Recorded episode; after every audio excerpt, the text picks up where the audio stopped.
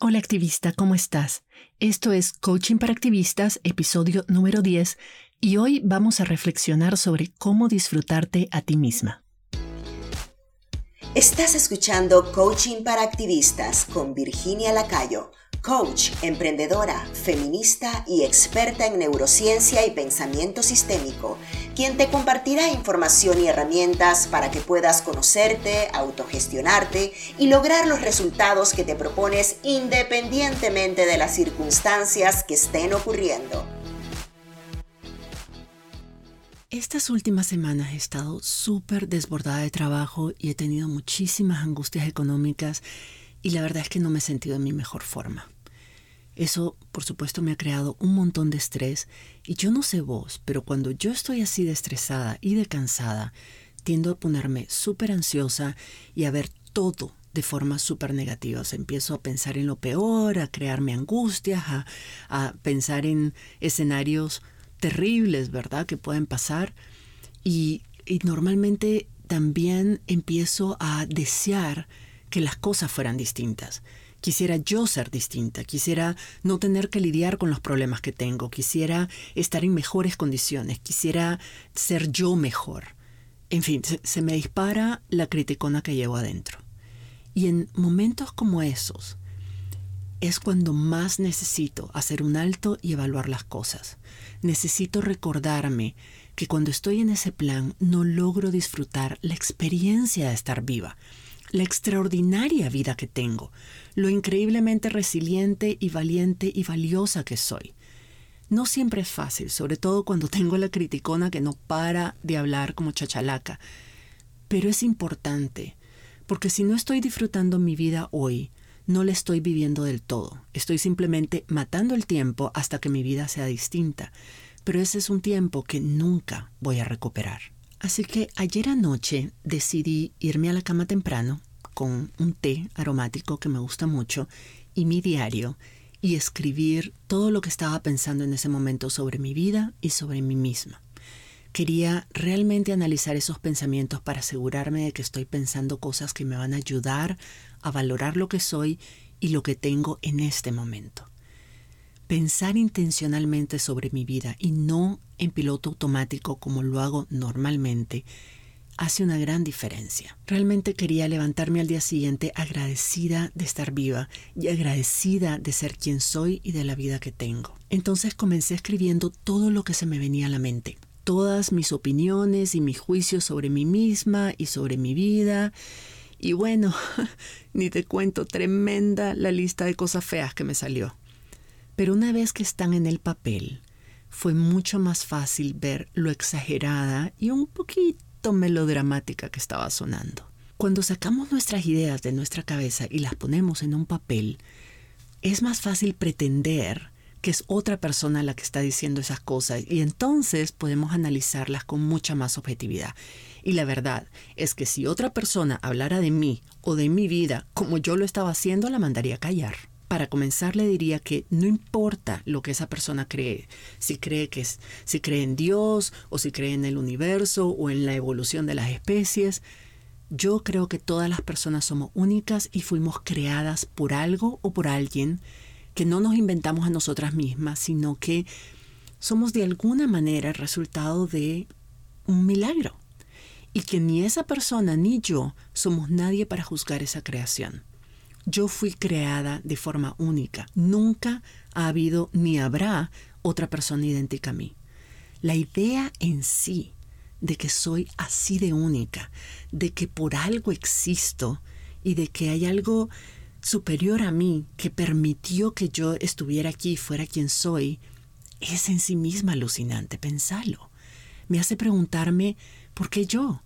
¿Por qué de esta forma? ¿Por qué ahora? ¿Por qué en este periodo, en, este, en esta época?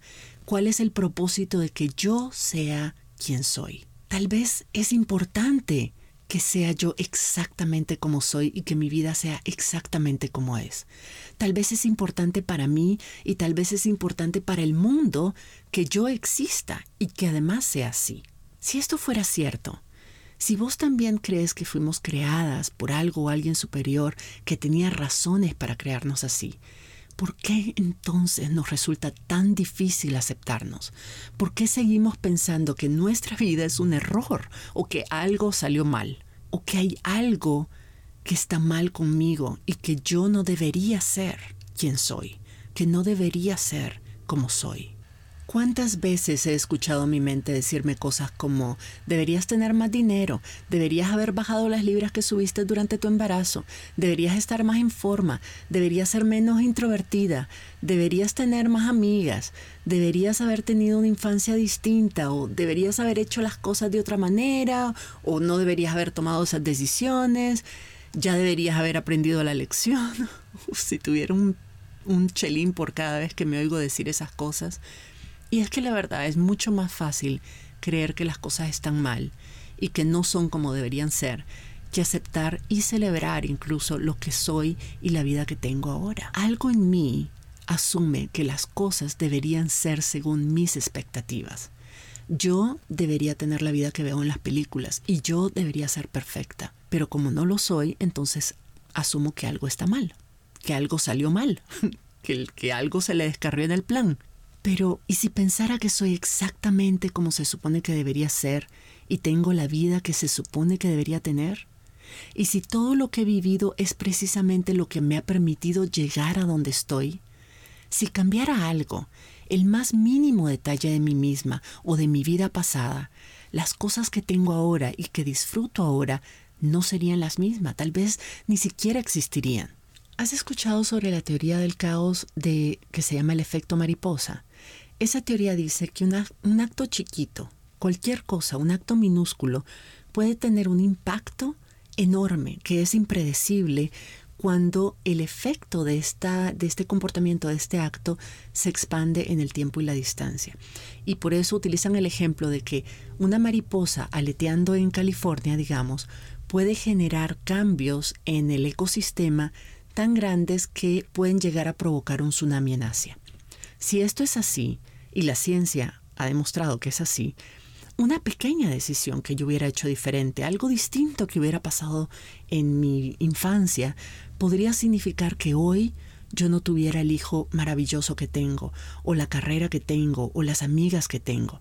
Tal vez nunca las hubiera conocido. Eso significa que soy todo y he hecho todo lo que estaba supuesta a ser y a hacer.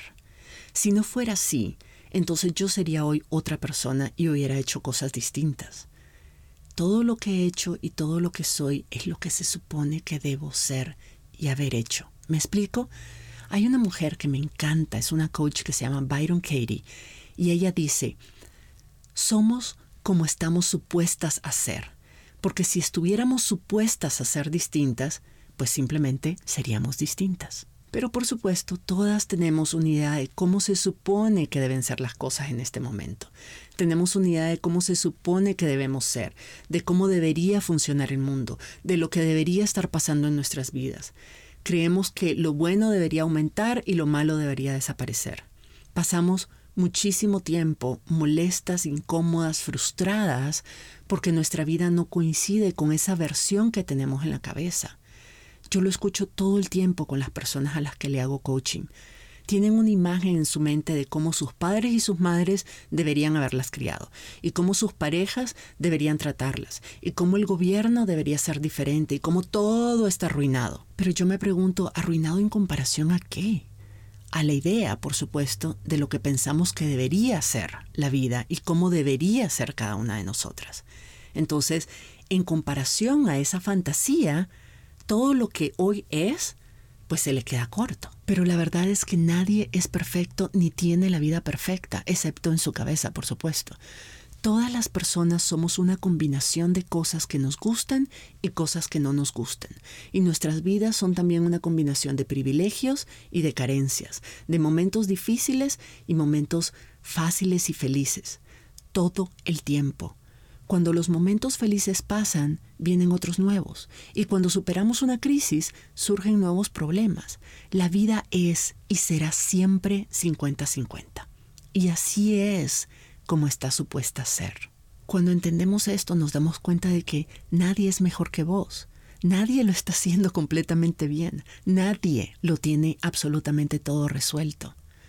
Pero cuando rechazamos lo que es, cuando rechazamos la realidad tal y como es, cuando rechazamos lo que somos y rechazamos lo que tenemos, estamos condenadas a ser infelices, porque no hay forma que podamos cambiar lo que pasó ni lo que está pasando en este instante.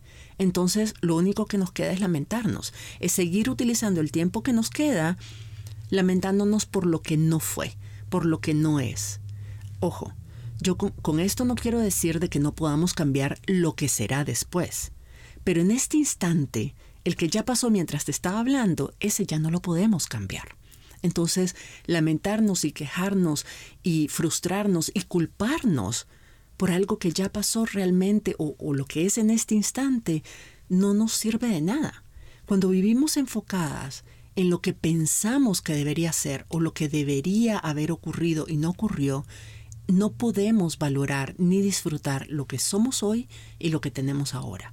Si nuestra mente está viendo todo lo negativo, no puede ver cosas buenas, simplemente porque nuestro cerebro no tiene la capacidad de hacer las dos cosas a la vez. Entonces, cuando hago un esfuerzo por enfocarme en lo que sí tengo, en lo que sí soy, en lo que sí aprecio, me doy cuenta de que mi vida ha sido realmente extraordinaria. Yo he hecho cosas increíbles y he vivido cosas increíbles.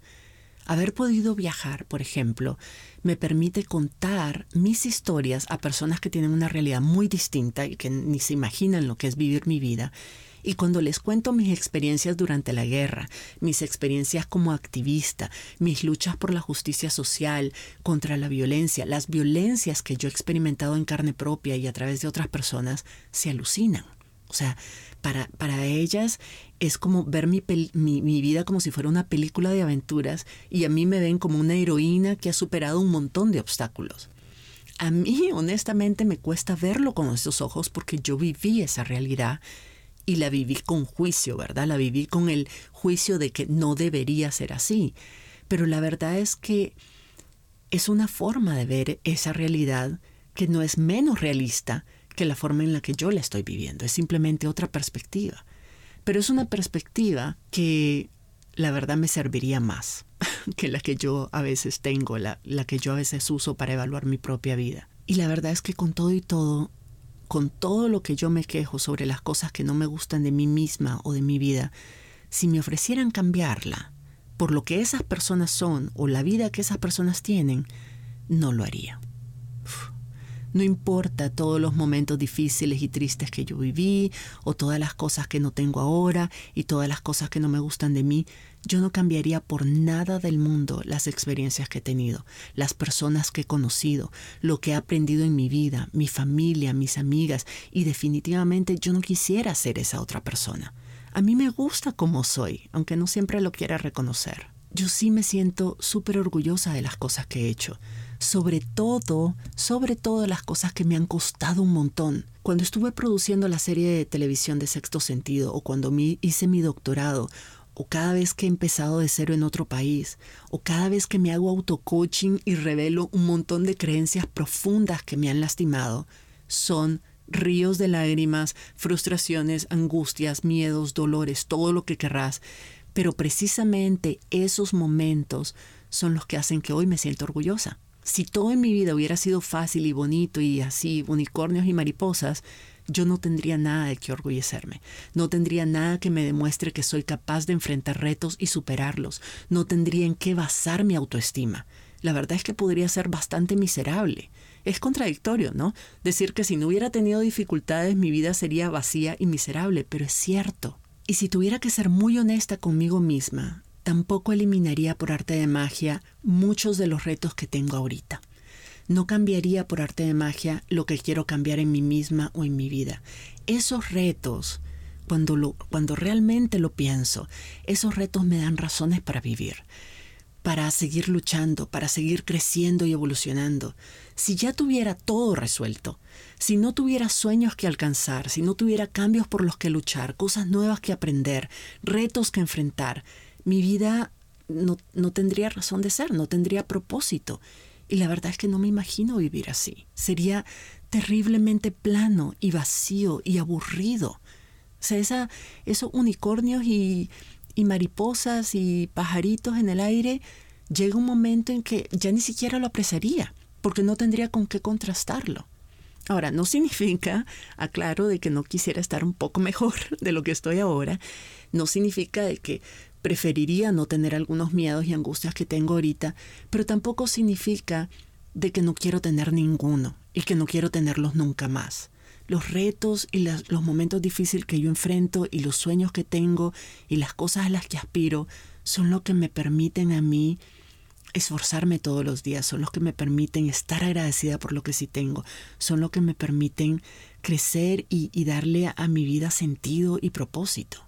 Quiero aclarar otra cosa. Aceptar la vida tal y como es no es lo mismo que conformarse con lo que es no significa que merecemos las cosas malas que nos pasaron, que merecemos y que debemos resignarnos a las dificultades y a las injusticias que vivimos, o que debemos aceptar que la vida es injusta y se sufre, como me decía mi abuela. Al contrario, significa dejar de estar peleando y sufriendo más por algo que ya pasó y que no podemos cambiar y enfocar nuestras energías en lo que sí queremos y en lo que sí podemos cambiar.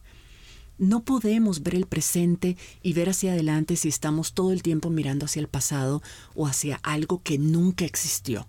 No aceptar la vida que tenemos y lo que somos hoy no nos permite valorar lo que sí tenemos y lo que sí nos gusta de nosotras y desde esa compasión y desde esa aceptación trabajar en aquello que queremos mejorar. Pero no mejorarlo porque esté mal o porque haya algo malo con nosotras mismas, sino mejorarlos porque tenemos la capacidad y la oportunidad de crecer y de hacerlo mejor. Es aspirar a cosas que deseamos y no tratar de cambiar cosas que ya ocurrieron y que no podemos cambiar. Disfrutarnos, querernos, valorarnos a nosotras mismas tampoco significa de que nos vamos a volver narcisistas, arrogantes o vanidosas. No. Una persona narcisista y arrogante es aquella que se cree superior a las demás. Pero nosotras podemos aceptarnos tal y como somos, no porque somos más ni mejores que otras personas, sino porque somos valiosas y únicas, porque tenemos muchas cualidades y porque contribuimos a hacer de este mundo un mundo mejor. Y cuando nos aceptamos y nos queremos como somos, es mucho más fácil aceptar a otras personas tal y como son. Podemos entender de que nadie es perfecto y que eso no significa de que no sean personas valiosas y únicas.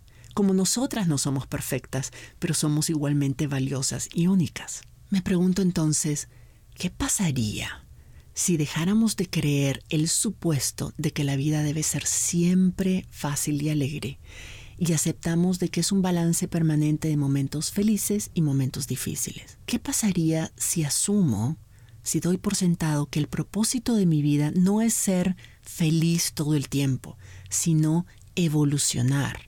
vivir plenamente la experiencia de estar viva, sentir todo lo que soy capaz de sentir, mostrarme a mí misma todo lo que es posible para mí. Si yo lograra aceptar esa idea, entonces probablemente me levantaría más seguido agradecida por la oportunidad de tener otro día para disfrutarme y para explorar lo que se siente estar viva y vivir una vida que es impredecible pero también por eso mismo es excitante.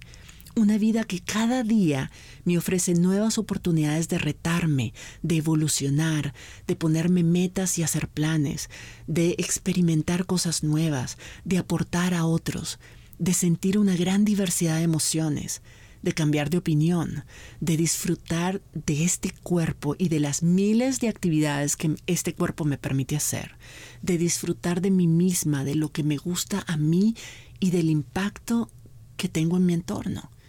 Cada día es una oportunidad. Si yo aceptara que mi vida nunca va a ser 100% feliz, que es parte de la naturaleza humana tener emociones negativas y que todas las personas del mundo vamos a tener una vida que es siempre 50-50. Me pregunto si estaría tan empecinada en cambiar lo que soy y la vida que tengo hoy. La verdad, la verdad es que tal vez sí.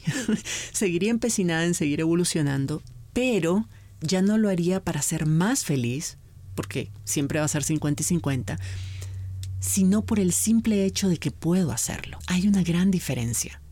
Cuando todo lo que hago es porque quiero ser más feliz, me estoy de alguna manera condenando a vivir frustrada, porque la vida nunca va a ser 100% felicidad. Pero si todo lo que yo hago es porque cada día es una oportunidad de vivir plenamente y de explorar lo que soy capaz de experimentar, entonces comienzo a disfrutarme de verdad y a disfrutar la vida que tengo y las oportunidades que se me presentan. Y además va a ser mucho más fácil cambiar lo que quiero cambiar, porque es más fácil si tenemos que hacer un esfuerzo, hacer un esfuerzo por aquello que deseamos, que hacer un esfuerzo por aquello que rechazamos. Si yo me acepto mi vida tal y como es y me disfruto a mí misma tal y como soy, entonces hacer cosas nuevas y, cambiar para mejorar, para explorar, para experimentar, va a ser mucho más fácil, pero además va a ser mucho más efectivo. Además, si, si yo aceptara que realmente soy única en el mundo, que nadie más puede ser como yo y que por tanto nadie puede tener la vida que yo tengo, me pregunto si eso me haría dejar de compararme con otras personas o comparar mi vida con la vida de otras personas.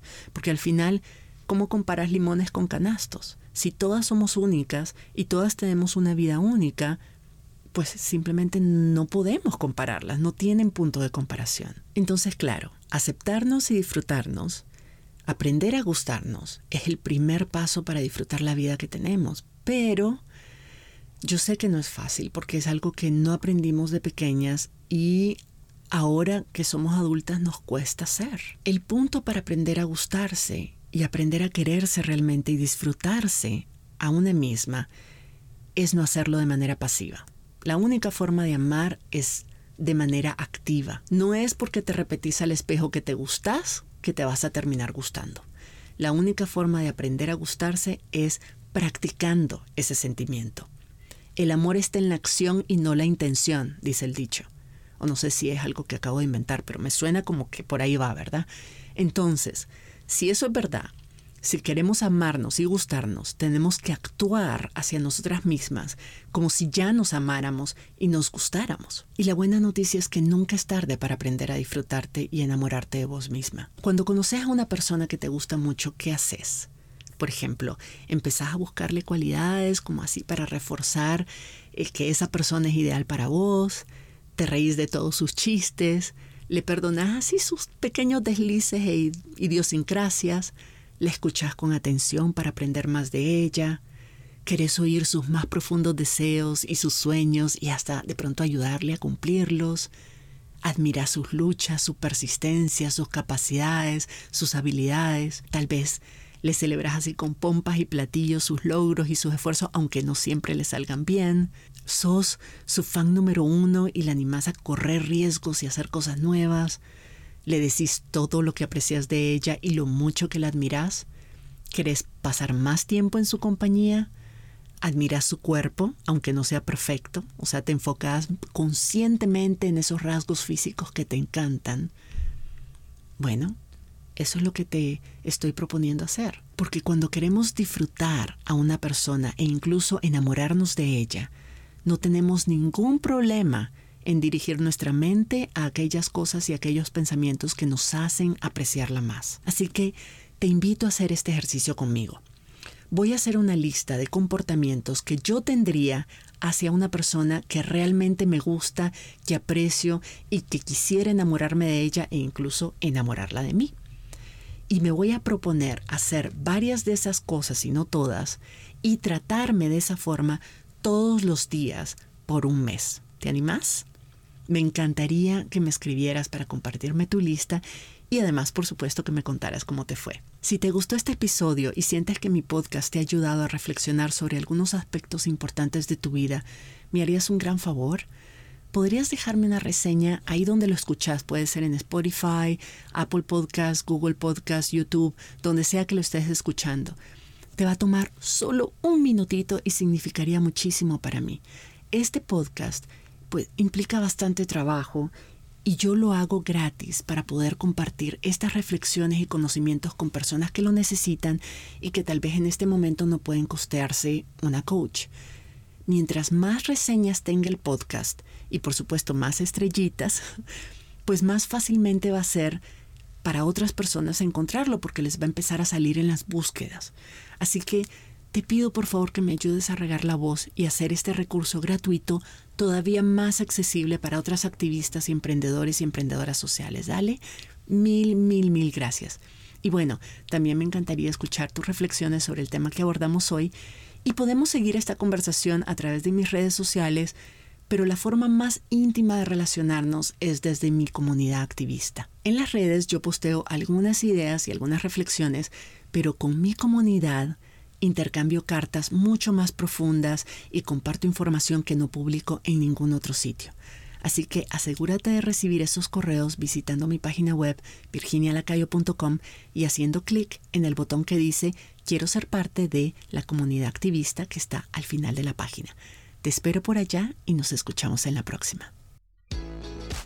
Si te gustó este episodio, dale like, suscríbete para no perderte el próximo y compártelo con otras activistas, por aquello del buen karma.